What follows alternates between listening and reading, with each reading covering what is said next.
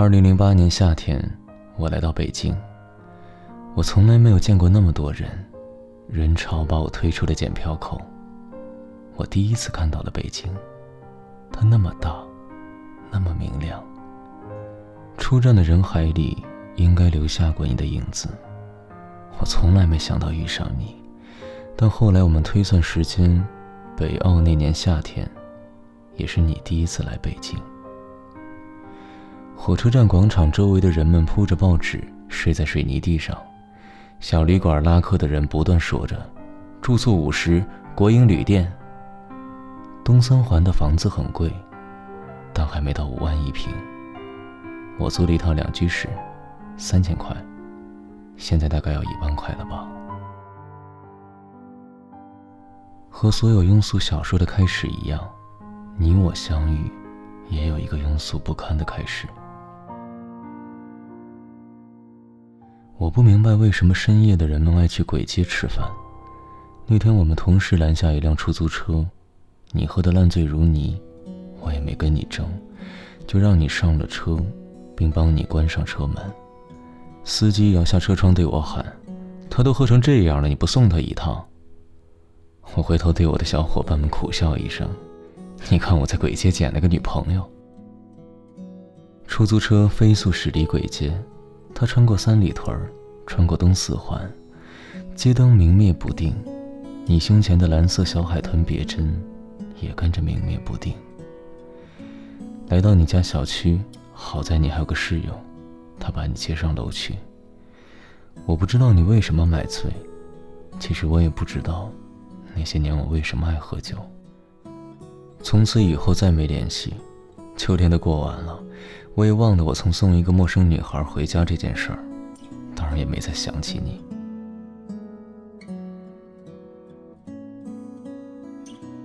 我在一家设计公司，穷于应付每天的设计提案。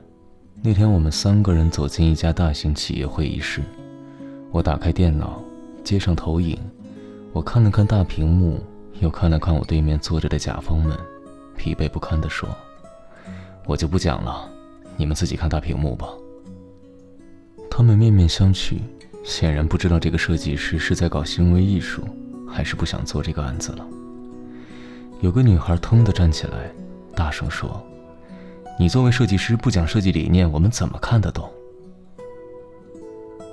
我一下就认出了你，胸前别着一只小海豚，闪闪发光。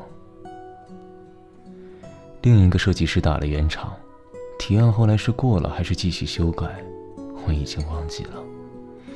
我只记得那天的你，头发很长，皮肤很白，小海豚，特别引人注目。接下来的交往顺理成章。等我们两个人搬到一起的时候，北京刚好下了第一场雪。我送你一只金色小海豚，西单买的。一千零二十八块。下第三场雪的时候，我们已经学会彼此指责。你也学会了假装无意查看我的手机以及 QQ 聊天记录。这是一个多么可怕的习惯！那时，我们都不知道。至今我仍然痛恨有些女同事在聊天的时候总爱用“亲”或者“亲爱的”当开头。有些事情无法解释。但偏偏你什么都要个解释。你跟我们公司前台成了好朋友，实际上你只是想知道我几点到公司，几点离开。你把我所有的朋友电话都存了一遍。那时候，我们并不知道，爱情是世界上最没安全感的东西，可偏偏我们所有人都在这上面寻找安全感。十七楼，你说跳就跳；东三环车流如海，你说撞就撞；玻璃杯你动不动就砸碎了，割手腕。这些事情你都做过。你每一次自杀事件，都让我们所有的朋友崩溃。这些小事，一件件加起来，像积木一样，终于一天，全部倒塌，压死了爱情。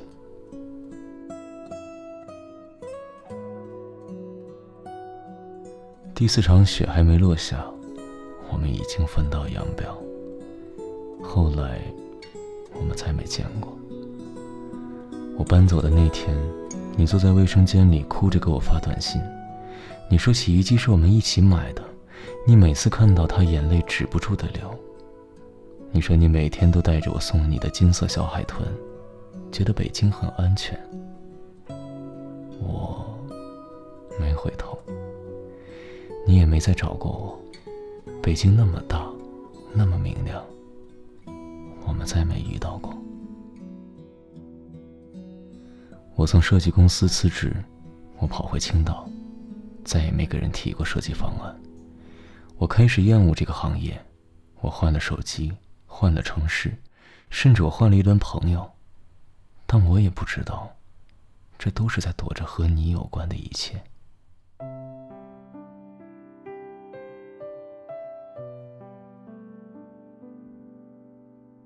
四年以后，我偶然点开我的博客。清理了一下小纸条，忽然发现你当年留给我的小纸条，上面说：“对不起，我控制不了我自己，我没办法不查你的手机，没办法不任性胡闹，我错了，会改的。如果看到这条留言，给我打电话吧。”四年后我才看见，顺着你的博客，我点开你的微博。二零零九年，空白；二零一零年，空白；二零一一年你遭遇的浪漫求婚，上千朵玫瑰；二零一二年，你们在五星酒店举办婚礼，声势浩大。我像疯了一样去看你的每一张照片，你所有的衣服上都没有那只金色小海豚。你的老公算是个大 V，衣着讲究。蓝黑色西装，带暗纹的皮鞋，黑色衬衣，一看便是出自你的选材与搭配。我也见过你老公，我们一起喝酒，听他吹牛逼，听他说如何一边花天酒地，一边哄好老婆。他说回家前他会删除所有的应用程序，微博、微信，甚至那些我从来没有用过的陌陌。他在说你们无比恩爱的时候。眼里闪过一丝狡黠。如果能骗你一辈子，那也是幸福吧。我这样盯着他的手机想。